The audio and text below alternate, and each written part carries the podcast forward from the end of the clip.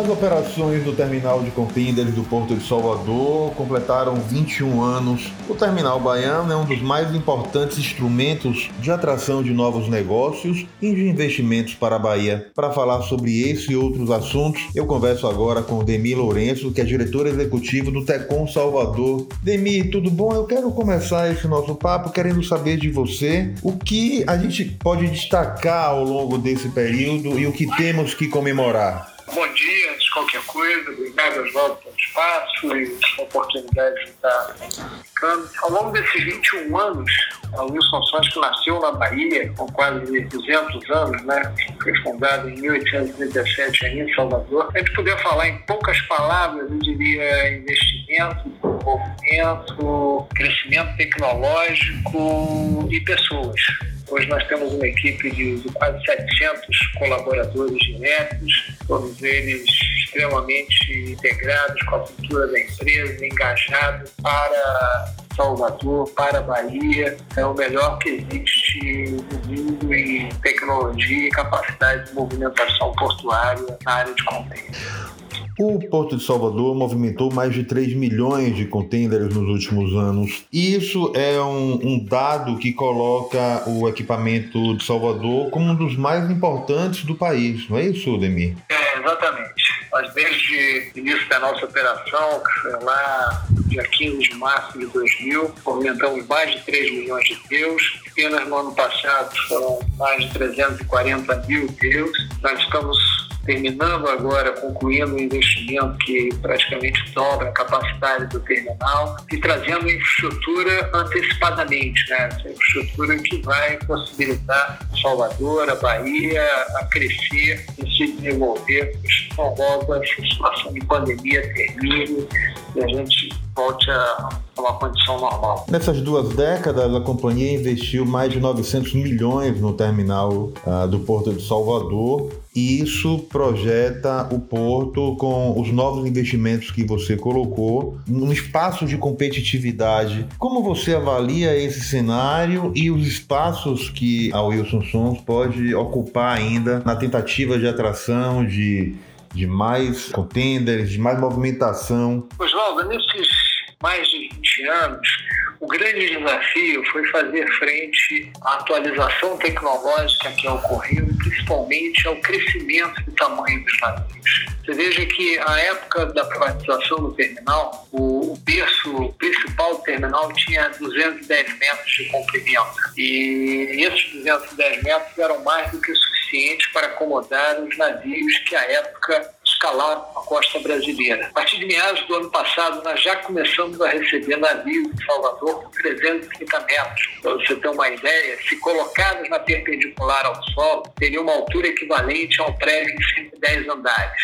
E o nosso, o nosso grande desafio ao longo do tempo foi fazer frente a esse crescimento de tamanho, o crescimento de consignação média nas escalas, conseguir nos manter à frente do mercado em atualização tecnológica. Eu fiquei muito feliz quando vi há pouco mais de duas semanas atrás o Porto de Santos comemorando a homologação recém-recebida da Marinha para receber navios de 366 metros, navios com capacidade de movimento de transporte de 14 mil teus. É, fiquei muito feliz porque isso vai possibilitar que o Brasil comece a receber esses navios nós estávamos com um trabalho de casa feito. Essa homologação que o Porto de Santos recebeu agora em 2021, nós já recebemos já tínhamos recebido no ano de 2018.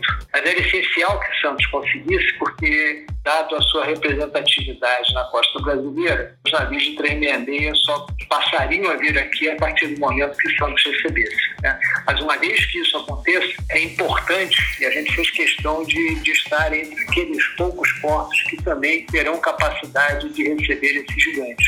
E isso coloca a Bahia numa situação competitiva muito interessante, porque esses navios têm um custo de, de transporte por container menor. Isso representa redução de custo, menos transit time, tempo de trânsito para os produtos é, importados e exportados pela Bahia. Vivemos uma fase crítica da pandemia do coronavírus que paralisa o mundo e o setor produtivo há um ano. Qual o desempenho operacional de 2020 do Porto de Salvador e se houve prejuízo por conta da pandemia nos negócios do grupo? A nossa atividade é uma atividade essencial, independente da pandemia, e certamente preservando, tomando todas as medidas preventivas para preservar a integridade física, a saúde dos nossos colaboradores, nós mantivemos as nossas operações 24 horas por dia, 364 dias por ano. Nós só paramos na noite de Natal e na noite de Ano Novo. Independente disso, a a pandemia trouxe, sim, um reflexo para nós. Os primeiros três meses de 2020 foram três meses muito bons de movimentação. E a partir do momento que houve o lockdown, no início da pandemia, a movimentação reduziu, mas no segundo semestre, principalmente a partir do finalzinho, meados do terceiro trimestre e durante o quarto trimestre, eh, nós conseguimos recuperar e acabamos fechando o ano com um crescimento de 2,4% na movimentação, comparado com 2020. Mas entendemos que, eh, dado as circunstâncias lockdown, de pandemia, foi um resultado muito bom. Os investimentos e melhorias consolidam o terminal como um dos mais importantes até mesmo da, da, América do Sul. O nosso porto é um produto competitivo e o que esperar de investimentos na linha de planejamento de vocês para 2021? Em 2021, nós estamos concluindo as obras de expansão, estamos realizando agora dragagem do canal do, do novo berço e aprofundando o berço, o berço antigo e começar a operação nessa nova realidade. Somos muito confiantes de que o futuro da movimentação portuária na Bahia tem um futuro muito bom. Fizemos o nosso dever de casa preparando a infraestrutura antecipadamente para isso. O setor de logística é um setor que sofre muito com a falta de investimento, sobretudo por parte do governo federal. Existem muitos gargalos que precisam ser tirados para que o setor avance no país como todo, Demir? Eu entendo que, nesse aspecto, a atual gestão tem trabalhado no sentido de retirar os gargalos. Você veja, é, durante a década de, de 90, a 8.630, a Lei de Modernização dos Portos, foi o que permitiu a privatização dos terminais contêineres e essa privatização trouxe atualização tecnológica, trouxe uma quantidade de investimentos é, imensa para o nosso setor. E hoje eu falo sem, sem medo de errar. No Brasil, na área de movimentação de containers, o que falta é apenas escala. Né? E a escala é, ela virá com o crescimento da economia. Mas a nível, a tecnologia, os equipamentos, os sistemas que, que nós aqui é, não apenas o nosso terminal, mas os terminais de contêineres ao longo da costa brasileira dispõem, não devem nada uh, aos equipamentos, aos sistemas e à tecnologia uh, que existe em portos de mundo. O que nos falta é simplesmente escala. Pra você ter uma ideia, no ano passado o Brasil movimentou perto de 10 milhões de teus,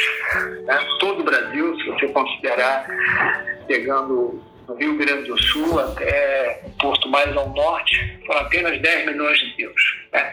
E apenas o porto de Xangai movimentou na China mais 40 milhões de euros. Então a diferença de escala é muito grande é, é bem relevante. Agora, os mesmos equipamentos portuários que existem nesse porto de Xangai são os equipamentos que hoje nós temos é, operando em Salvador e em vários outros portos brasileiros. Demi, eu quero agradecer a sua participação com a gente no podcast do Muita Informação, dar os parabéns, até porque é um, uma companhia importante que gera emprego, que gera renda e é imprescindível para o setor de logística e para o escoamento de, de produção do estado da Bahia. Eu agradeço a oportunidade, estou sempre à disposição para falar e esclarecer sempre que, que houver alguma demanda.